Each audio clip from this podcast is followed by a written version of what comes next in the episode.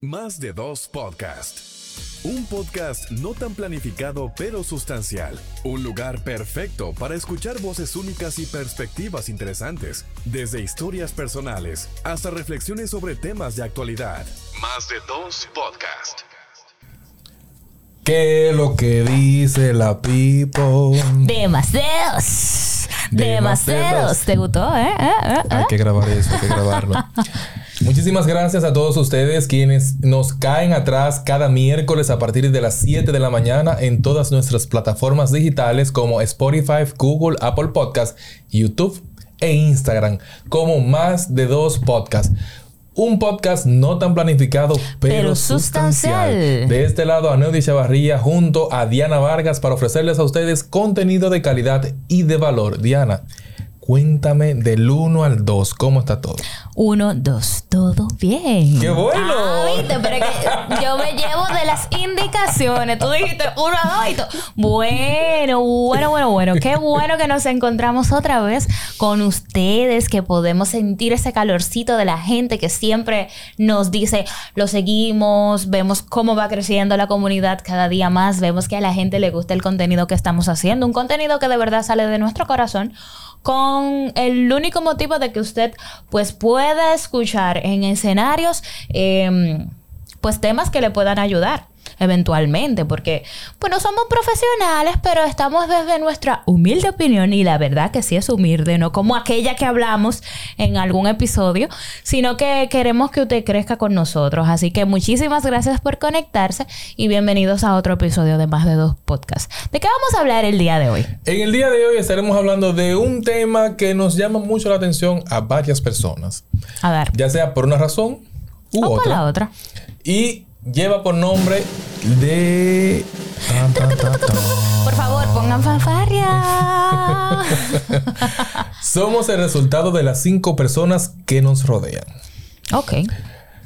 ¿Y por qué? O sea, ok, ok. Voy para allá. La verdad es que nos rodea mucha gente, pero yo quiero que mm, tú direcciones este tema para que la gente entienda por qué nosotros mencionamos solamente cinco personas. Mira, en este caso nosotros como seres humanos que somos nos movemos en ciertos círculos de relaciones tanto laborales como personales.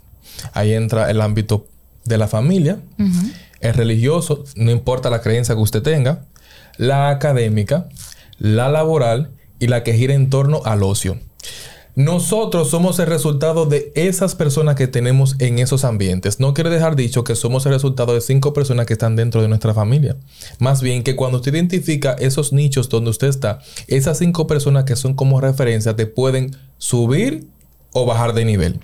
Por esto es importante que nosotros podamos identificar cuáles son esos reflejos o esas personas que nos sirven de referencia a nosotros. Porque consciente o inconscientemente nos pueden motivar o desmotivar hacia lo que queremos alcanzar. Por ejemplo, en el caso de la música, tú que tienes un programa de radio que se transmite todos los domingos a partir de las 5 de la tarde, Tap Radio. Tap alto. ¿Ah? ¿Tú ves? Al radio. Ah, es así. Que viene para podcast próximamente. Uy, Así que le- por aquí mismo. Yo le dije a ustedes que venía algo interesante comiéndose, cocinándose por ahí. Entonces, es importante que identifiquemos lo siguiente. Cuando hablamos de música, todos los artistas tienen un referente. Sí. La verdad que sí. Cuando nos vamos a la moda, todos los diseñadores tienen un referente o varios referentes.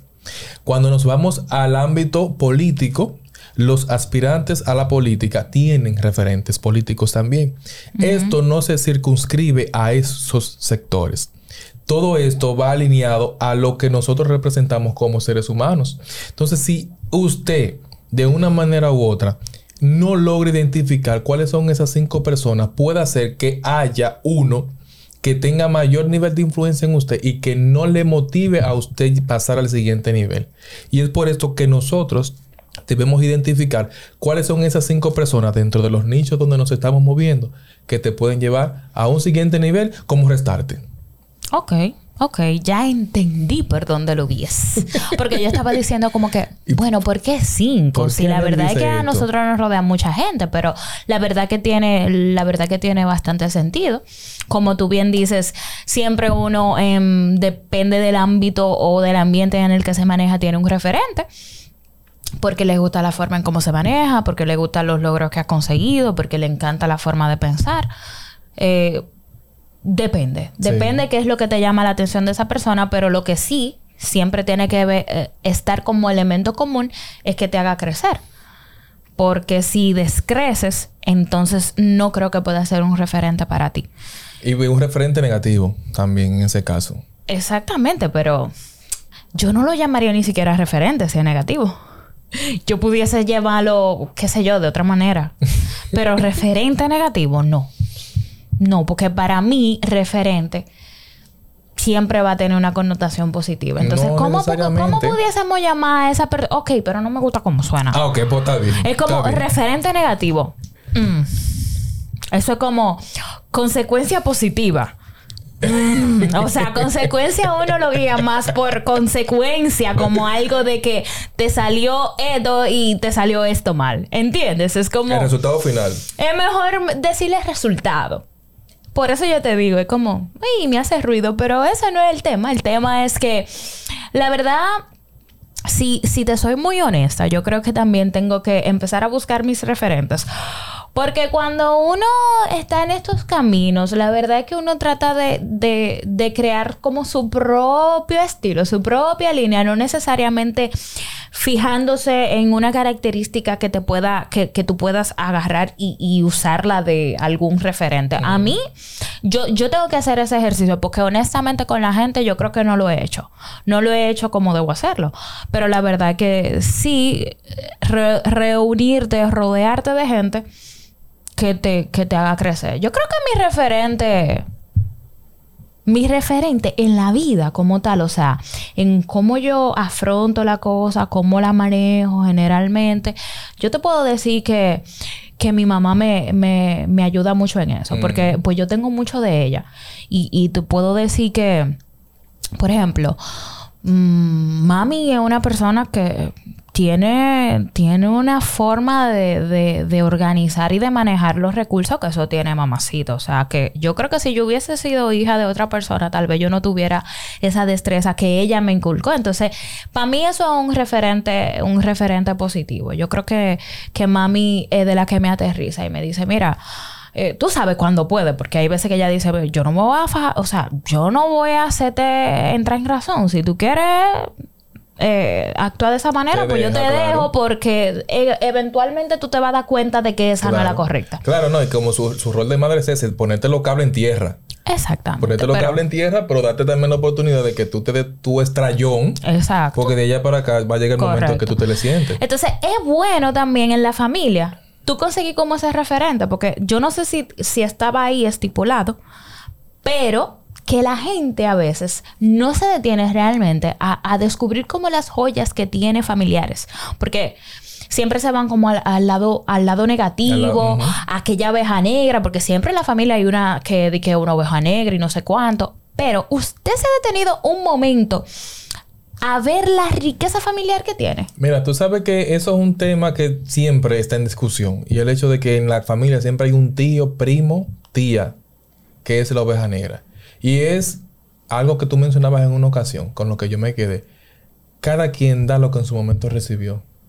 Y ese que en ocasiones solemos Totalmente. llamar como la oveja negra en la familia, es el resultado de lo que recibió en su momento como infante. O de lo que no O recibió. todo lo que no recibió. Entonces nosotros tenemos que desde el corazón darle lo mejor de nosotros. Y no tratar como que de querer cambiar a las personas. Tú simplemente convives con eso o no. De ahí es que tú tienes que partir. Porque en definitiva somos adultos todos. Sí, correcto. Y tú lo que tienes que hacer, tú no estás de acuerdo con algo, tú lo exteriorizas o en su defecto, saque pie de ahí.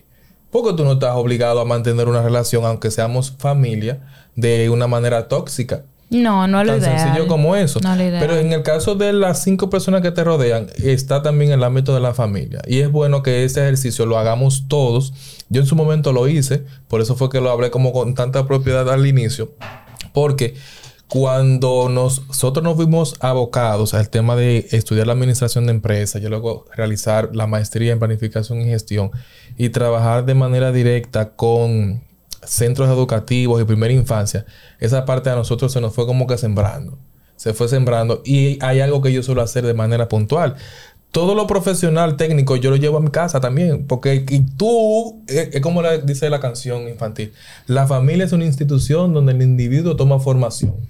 Sea, si usted no tiene la buena base en familia, en casa, como la primera institución, no hay forma de que en la calle usted sirva. Sí, sí, sí. Como dicen, o ser luz de la calle, oscuridad de la casa, eso no, eso no, no, tiene coherencia. No tiene coherencia. No tiene coherencia. Entonces, ¿cuál es el tema y por qué queremos decirte esto? Es para que tú hagas el ejercicio. Es como una invitación. Yo también lo voy a hacer. Es una invitación porque la verdad es que nosotros vivimos eh, caminando de lugar a lugar, conociendo gente, nos dejamos influenciar y tenemos que ver qué tipo de influencia tiene esa persona eh, sobre mí, si es positiva, si es negativa, o sea, con quién tú cuentas, a quién tú le cuentas, con quién tú compartes tus cosas. Recuerda que no todos tienen esa intención real del crecimiento para tu vida. Hay gente que te dicen, ay, qué chulo, y por, y por dentro hay, ojalá que no se le dé. Y claro, no puedo decir, voy a darle el beneficio de la duda, no necesariamente que, que sea una persona con maldad, sino que nosotros todos tenemos un porcentaje de egoísmo que cuando nosotros vemos que la gente va consiguiendo cosas, nosotros también nos visualizamos ahí, quisiéramos llegar a ese punto y decimos, carajo, entonces a veces se malentiende. Yo prefiero darle el beneficio de la duda que de verdad fue, o como dicen, de que envidia de la buena, cosa que es una locura, porque quien envidia, no, no sé, no sé. Pero bueno. lo mejor, simple, ya. Sí, exacto. Entonces, ¿cuál es la invitación con este episodio? Simple y llanamente, que tú empieces en esos ambientes donde tú te estás moviendo a buscar una referencia. ¿Y cómo debe ser la referencia? ¿Cuáles son las características que debe, debe tener este referente o esta referencia para que sean válidas? Que te hagan crecer, que te aporten cosas positivas. Si te aporta negativo, entonces no te recomiendo que tú lo encasilles o que tú lo clasifiques como un referente, porque la verdad es que a la larga el camino puede distorsionarte distorsionarse si tú te llevas como de esa persona que realmente no va, no va muy con lo que tú haces. Yo creo que, que por ahí, o sea, el primer tips para tú identificar a una persona como referente, ¿qué es lo que aporta para ti? ¿Es negativo? ¿Es positivo? Haz el ejercicio incluso, si tú quieres, hasta describir los pros y los contras, como cuando tú vas a tomar una decisión importante en tu vida. Bueno, pues tener a una persona como referente es una decisión importante en tu vida. Entonces tú agarras y tú lo escribes. Bueno, a Neody Echavarría como referente, pros y contras.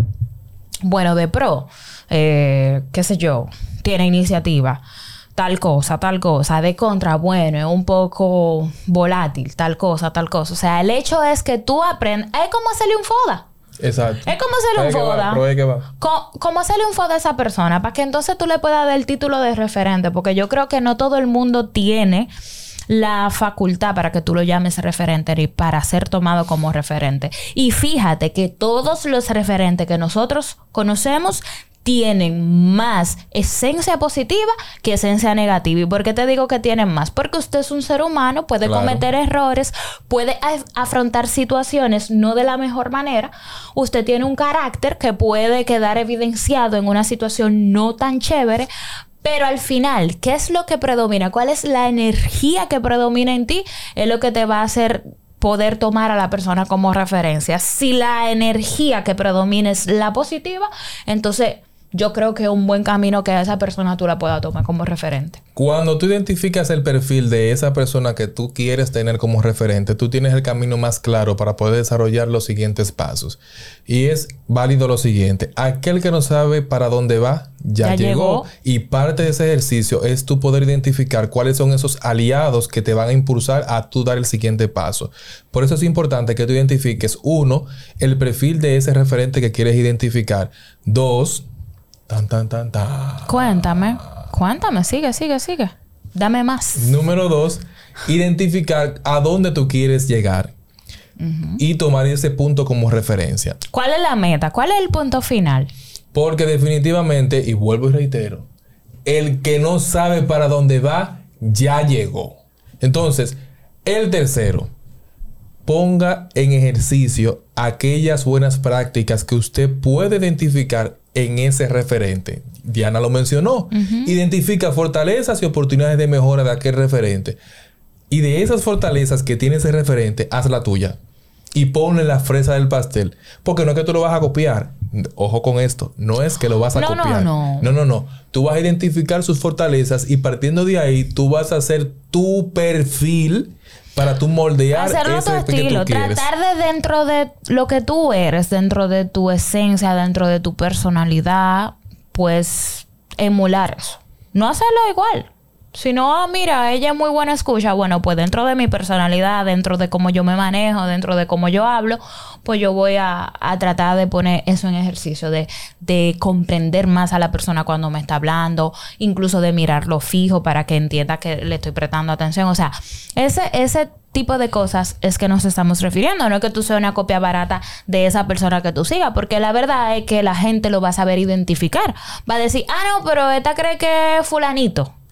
No, no queremos que la gente te identifique de esta forma, sino que cuando vean una cosa o la otra, o haya una oportunidad de comparación, digan, wow, me encanta que Aneudi y que Diana eh, escuchan. Me encanta que Aneudi y que Diana comprenden. Y de repente, eventualmente, tú te vas a dar cuenta que obviamente las personas que usaron de referencia tienen esas características y esas buenas prácticas.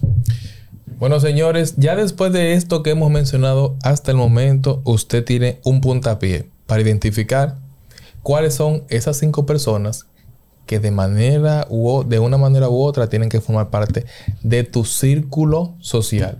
Diana, ¿algo más para agregar? Bueno, siempre antes de despedir cada episodio, nosotros recordamos que usted debe caernos atrás, que debe buscarnos en todas nuestras redes sociales y que estamos como el arroz regado. Pero ¿por qué, Diana, como el arro- arroz regado? Bueno, porque usted puede escucharnos en Spotify Podcast, en Google Podcast, en Apple Podcast y que además puede vernos en YouTube y puede vernos en Instagram. ¿Y cómo usted lo va a poner? Usted va a poner más de dos podcasts y ahí usted se va a encontrar con estos dos personajes que lo único que buscan es eh, darle un espacio a usted donde encuentre contenido de calidad, contenido de valor, que se ría un poquito.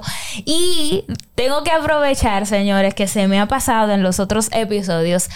Agradecer a la gente por la acogida que ha tenido con el segmento Pensando Yo. Ciertamente. Que ya está colgado en nuestro Instagram. Así que si usted quiere ir a ver las cápsulas que ya se han subido de Pensando Yo, usted va a más de dos en Instagram y se va a encontrar con Melida Pérez, que es la mamá de los pollitos, como ya muchos la identifican, la madre de todos.